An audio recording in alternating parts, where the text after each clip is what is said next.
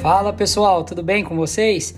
Aqui é o Antônio Marcos Espina e agora estamos partindo para a última parte do nosso bate-papo com o Lanchote. É, no primeiro episódio com o Lanchote a gente falou sobre mobilidade, as iniciativas BIM e de tecnologias para o setor público e privado. Citamos o exemplo da Prefeitura de Salvador com a iniciativa de aprovações de projeto em BIM. Também falamos da Revolução 4.0 Aí no próximo episódio a gente falou das digital skills, do desenvolvimento delas e a importância. Falamos sobre o trabalho de docência e o ensino IAD, a pós-graduação. Falamos um pouquinho da pandemia, sobre as trocas, as relações sociais desse modelo capitalista. A gente falou também um pouco do êxodo das pessoas, tanto das pessoas voltando para a vida rural ou para as cidades menores, ou mesmo para o êxodo dos cérebros brasileiros para outros países, né? Onde a gente contou com a presença do Roger, né, o nosso integrante aqui do Arquimundos, né, que interagiu com a gente nesse bate-papo.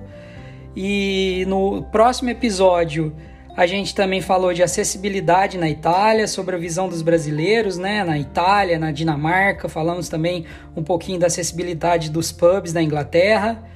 É, a gente teve também a presença do Roger, né, como nosso, ro nosso host. É, fala, o, o Lanchote também deu um, um insight bem legal e lembrou de um, de um acontecimento do Maracanã é, falou sobre a, a criação da, da lei da cerveja, que acabou resolvendo um pouco da acessibilidade na época da Copa.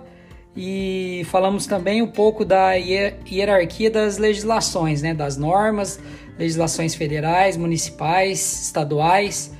E foi isso. Esse foi o nosso bate-papo com o Lanchote. Segue aí a última parte. É um foco, né? Vocês que estão nessa área é, é, da edificação, de, de, economia ou de produção, é, que deve ser pensado, né? Os projetos realmente estão preocupados com isso, tá? Eles estão vendo isso da, da maneira de, de amplitude né, do mercado consumidor. Será que esta tem sido a visão? Né? Ou, ou não? Ou o projeto está acontecendo sem essa preocupação? O que eu vi da Europa é que isso já está embutido naturalmente nos projetos. Eu não vi projetos novos com dificuldades de acessibilidade. Tá? Alguns poderiam até ser melhores, mas dizer que eles ignoram essa questão, não. Sempre eu vejo acessibilidade, elevador, é, é, rampas, isso é uma coisa que aparentemente está nata. Mas eu não sei se numa linha de produção como é que isso é, é feito. Aí na faculdade de, de Milão, na, na Politécnica, a gente teve aí em 2019 e eu lembro que eles estavam é, é, acabando uma reforma de uma área de convivência ali perto da, da escola de arquitetura, né? Os professores que nos recebiam lá, né? Eu até fiz uma crítica a eles, eles ficaram meio sem graça, não gostaram da minha colocação, que o projeto que eles estavam fazendo não era acessível. Né? Eles estavam criando umas áreas de convivência que não teria como um aluno de cadeira de rodas usar aquele espaço, por exemplo. Né? E quando eu fiz o questionamento, ele me respondeu que o foco era criar área de convivência, não era a, a preocupação com o deficiente, como se fossem coisas separadas. Né? Contraditório. Oi? É, mas... É contraditório. Né? É, contraditório, mas eu vi que ele não gostou da, da minha colocação é, negativa do projeto. Né? Ele encarou como uma crítica negativa que eu fiz. Aí eu fiquei meio sem graça, não estiquei muita conversa. Ah, mas eles, você sabe que aqui eles, eles entendem o espaço, mas eles não entendem as pessoas. Esse é o problema. É. Eles, eles querem resolver o espaço da forma da estética, com a estética mais mais bonita, né, com o design mais inovador, com as tecnologias mais inovadoras e recentes, né, querem produzir grandes obras de arte, mas não, não estão pensando na acessibilidade como um todo, né? Eles não querem abrigar todas as pessoas no mesmo lugar, né? Eles querem segregar, né? Você vê as requalificações aqui nas, nas áreas urbanas, né? Na própria cidade que eu vivo hoje aqui, a, o mobiliário urbano aqui é totalmente inacessível, assim. Quando você olha, você pensa um cadeirante para jogar o lixo numa lixeira tem que ter uma altura determinada, tem que ter, ele tem que ter acesso à lixeira também, né? Ele também produz lixo, né? Estando na cidade. E ele não tem aqui, né? Muito, muito, muito do mobiliário daqui é, foi renovado e eu acho que não, for, não foi pensado, né? A parte de banco, de, de banco de praça, então é, é muito diferente, né? Eles pensam muito no design, mas esquece a, você conhece a universidade a, a, Faculdade de Arquitetura de Turim? Não. Politécnica de Turim? Não, não tive essa oportunidade. Cara, sim, é, fantástica, né? É, uma, é. é, é um palácio é, de Turim que virou a Faculdade de Arquitetura. Fiquei assim babando, né, na, na no, no, prédio. Aí eles têm um anexo para poder atender algumas questões é, mais contemporâneas né, da, própria sala de aula, mas é, é, fantástico. Totalmente inacessível. Olha aí que bacana. Inacessível? Inacessível, inacessível. inacessível. Olha só. Tanto a parte nova como a parte velha. Assim, é, coisas brutais? Não, ele tem, por exemplo, tem um elevador. Tá? Na, na, na, na parte velha, não. Na parte da, da, do palácio, não tinha elevador. Era só escada. Na parte nova, tinha elevador. Só que para chegar lá, ah, os pisos eles são placas com, com pedriscos no meio. Cadeira de roda não anda. Né? Então, é essa. Mas resolveram o problema da drenagem. Resolver a drenagem. Então, assim, são, é, são pequenos detalhes que é, se preocuparam em que o prédio teria um elevador não sei se a preocupação foi acessibilidade ou se naturalmente colocam o, o, o elevador, entendeu? E aí você vai, por exemplo, para a gente foi para Dinamarca, Copenhague, a mesma história. Por conta da bicicleta, a, a, as, as vias são muito fáceis de circulação, então isso também facilita a, a cadeira de rodas. Porém, aonde você tem a ciclovia, não é estranho você encontrar algumas calçadas também com, com irregularidades, que para uma cadeira de rodas teria dificuldade. Tá? Você vê também alguns prédios antigos que não têm a, a preocupação de acessibilidade, e a universidade ela também tem lá é, dois, né, às vezes três pavimentos, mas a maioria são dois pavimentos, sem elevador. Né? Então, você percebe uma cidade. Por quê? Porque a bicicleta não entra na sala de aula. Então, não teve a preocupação como teve no espaço urbano para a bicicleta poder passar. Então, uhum. esses pequenos detalhes é, passaram despercebidos, não, não, não entrou na, na, na, discussão deles. A própria Itália, eu, eu vi muito isso em vários locais da Itália, que os banheiros são no subsolo de alguns Sim. restaurantes né? É, e, e, a preocupação é o seguinte, ó, esse restaurante, esse não é acessível. Então, se você quiser procurar algum outro, você pode ir. Eu vou perder você como cliente, mas não faz mal. Diferente do Brasil, que você é obrigado a ter. Aqui, a nossa legislação, ela não abriu mais a possibilidade de você querer ter ou não. Mas eu não vi essa legislação que obriga aí na Europa. Não sei se tem, tá? É. Mas eu vi que é muito, muito mais uma questão natural de ter para quem está pensando no assunto, mas não existe uma política pública que obrigue a ter. É isso mesmo? É, eu não sei a questão de obrigação também. Eu até tive uma experiência com a reforma de um edifício da, da empresa, em que foi é, reformulado os banheiros. Aí eu puxei a, a norma de, de acessibilidade para ver a questão do, do banheiro do cadeirante mas eu não sei a questão de obrigação. Eu adaptei o, o banheiro, um deles, para ser para cadeirante, né? Mas eu não saberia te dizer a questão de obrigação. E falando na questão de, de restaurantes, aqui que tem muito pub, o banheiro ou é no subsolo ou é no segundo pavimento. É. Na maioria dos pubs. Sempre no, no subsolo ou sobe as escadas para ir no banheiro. E não e tem, obviamente vê... não tem uh, elevador ou rampa, né? para ir pro... você, você vai muito a pub aí? Sim. Até que estava aberto eu ia, né? Agora... Você vê cadeirante em pub? Vejo. Vê? É. é, é e como é que você nunca perguntou como é que eles fazem nos banheiros? Não. É. É, eu fui no único pub, não, não, não reparei, mas, é, mas eu vi que é muito comum isso na Europa. O banheiro está no subsolo, é. no, no, superior. Eles não utilizam, é, assim, eles não gastam a área do térreo, que seria a área de consumo e gás, é, para poder colocar o banheiro, no caso do é. serviço, né? Ou fica em cima ou fica embaixo. Então, eu não sei se a legislação, isso, se ela obriga ou não. Aqui, quando eu fui fazer a vistoria do, do, dos estádios de futebol na época da Copa, depois me, depois me desconvidaram de fazer parte da equipe, né? É. Eu fazia parte da equipe, a gente estava vendo os estádios e a gente foi ter uma discussão é, e por acaso eu peguei o, o, o projeto do Maracanã para dar como exemplo, né?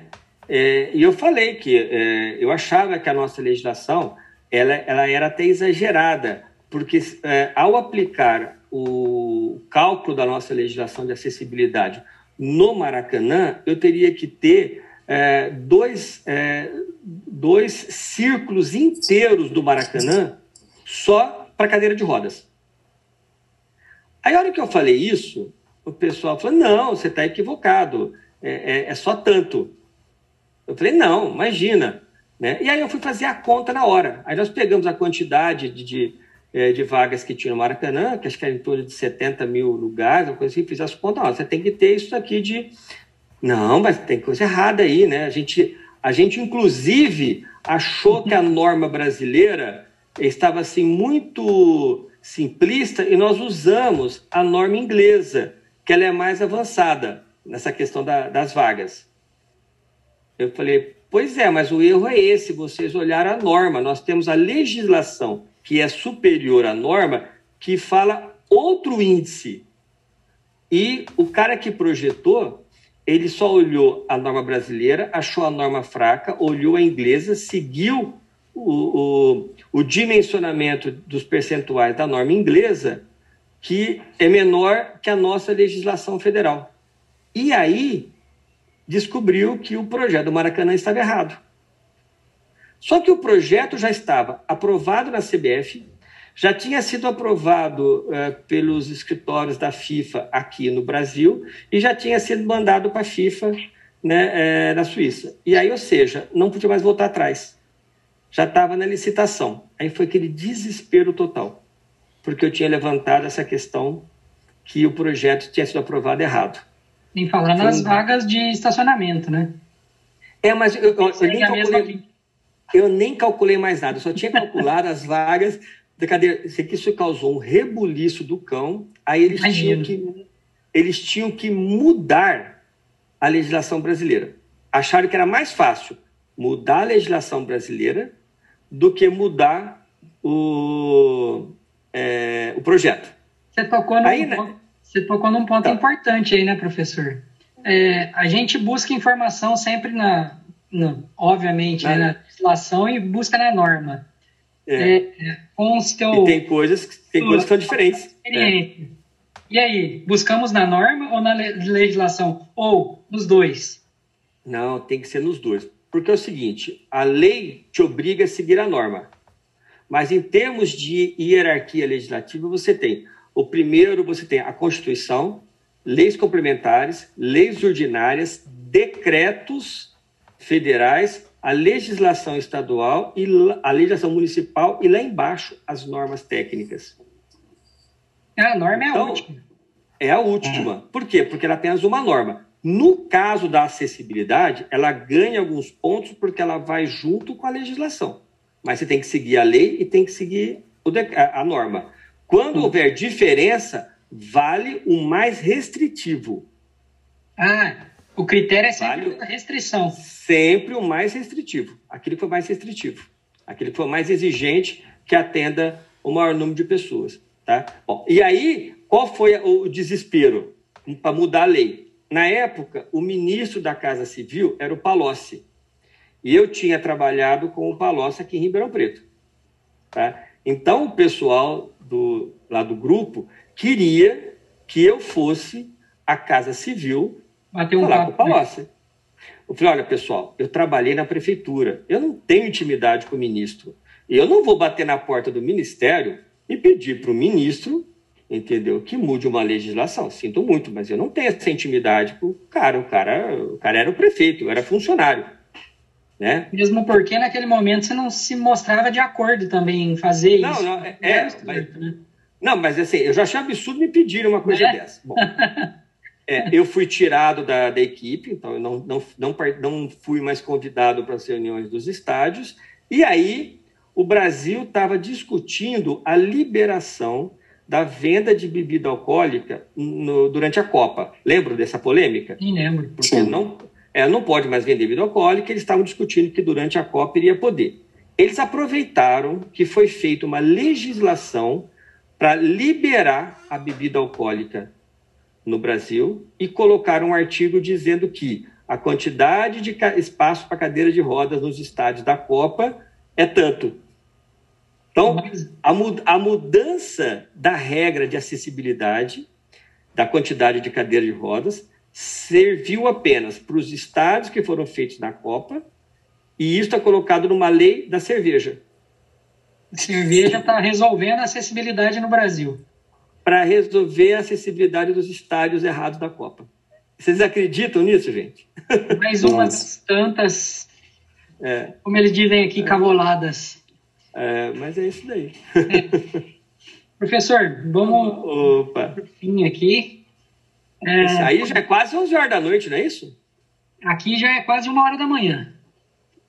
Aqui é quase, quase meia-noite. Estamos há quase três horas aqui com a live. Nossa é, Vamos deixar um pouquinho de bate-papo para outro dia. Quero é, agradecer aqui de, de coração pelo, pela disponibilidade, né? Sempre é, é é muito gratificante poder falar com você e beber um pouquinho mais da fonte que eu tive a oportunidade, né? Agradeço aqui porque eu me recordo da, da, das últimas palavras em sala de aula. Você disse que todos encontrarão o seu caminho. Eu me lembro é. dessas palavras. Vocês vão encontrar o seu caminho. Talvez você não trabalhe diretamente com arquitetura, talvez você não trabalhe diretamente com acessibilidade, mas todos vão encontrar o seu caminho. Então estamos aí, né, encontrando nosso caminho, né, traçando nosso caminho, tentando ser o melhor de nós, né, nossa melhor versão. E eu devo muito, muito dessa carreira minha profissional, assim, eu devo, eu devo por essas últimas palavras, assim, porque era um momento quando o estudante está se formando, a última aula ali, né, aquela que fecha o curso, você está muito perdido e com muito medo, né, e é uma sensação estranha. E escutar isso, assim, é, é é algo que, que acalma um pouco, assim. Então, muito obrigado pela presença mais uma vez. Muito, muito bom mesmo estar aqui falando com você, batendo esse papo. E deixa o canal aqui aberto. Faça as suas ô, considerações aí, professor. Muito obrigado. Antônio, é, eu gostei muito do papo, gostei muito. Roger, um prazer conhecê-lo aqui. É, a, a, a, distância. É, é, esse foi, sim, foi muito gostoso. Eu nem vi que já foram três horas de, de bate-papo, porque você viu que um, um assunto vai puxando a outro, e se foi. deixar, a gente vai, vai esticar, porque sempre tem, tem muita coisa para colocar. Vou marcar outras é, vezes. Isso que você falou da, de encontrar o caminho que eu falo em sala de aula, sim, eu repito, né, é o tal do algo mais, você vai encontrar o seu algo mais, o seu diferencial, né, e você encontrou, você atravessou o oceano para encontrar o seu algo mais, isso é muito legal, isso é muito gratificante é, ouvir isso de um, de um, um ex-aluno e é muito, é muito gostoso para a gente que é professor é, é, ver da maneira com que vocês crescem, da maneira com que vocês é, é, se desenvolvem na, e se encontram né, o, o, o caminho. Isso é muito. Eu gostaria de dizer também que desde o início que comecei a escutar o, o papo de vocês aí, já senti que, que era um professor paisão, assim. os guris já tinham, os guris já tinham falado na, na, outra reunião que nós tivemos que ia ser muito legal a conversa com o senhor aí. E aí o, o Espina mandou o link, aí eu resolvi entrar. Gostei muito, prazer imenso de conhecer e fico muito agradecido pelo, pelo convite também. Tá bom, eu vou, vou avisá-los. E aí deixar um abraço aí pro pessoal que vai ouvir o, o podcast com vários cortes, né? Porque acho que ninguém vai ter saco de ficar ouvindo a gente conversar aqui, obviamente, tá? mas que esse diálogo é, é realmente arquimundo, né? Nós estamos, né, em diferentes é, momentos geográficos do, do mundo, é, mas parece que não. Parece que nós estamos numa mesa de bar, faltando só cerveja aqui para para selar a conversa, mas que foi muito prazerosa. Então, parabéns a vocês por essa iniciativa, muito legal, né? Esse arquipapo que a gente teve aqui, né? E estou aberto aí para para outros outros papos desses, tá bom? Teremos com certeza, professor. E o próximo vai ter que ter uma cervejinha em cima da mesa, né? Pois é, eu tô, to, eu tô tomando é, eu tô tomando chá. Já passou das 5 horas, mas tô tomando chá aqui, pra você ter uma ideia. O próximo você toma um chopp do pinguim a gente toma uma, uma birra aqui e o Roger toma ah, uma IPA, uma IPA, uma tomar uma IPA. Show de bola. Uh, Esse foi o papo tá com o Lanchote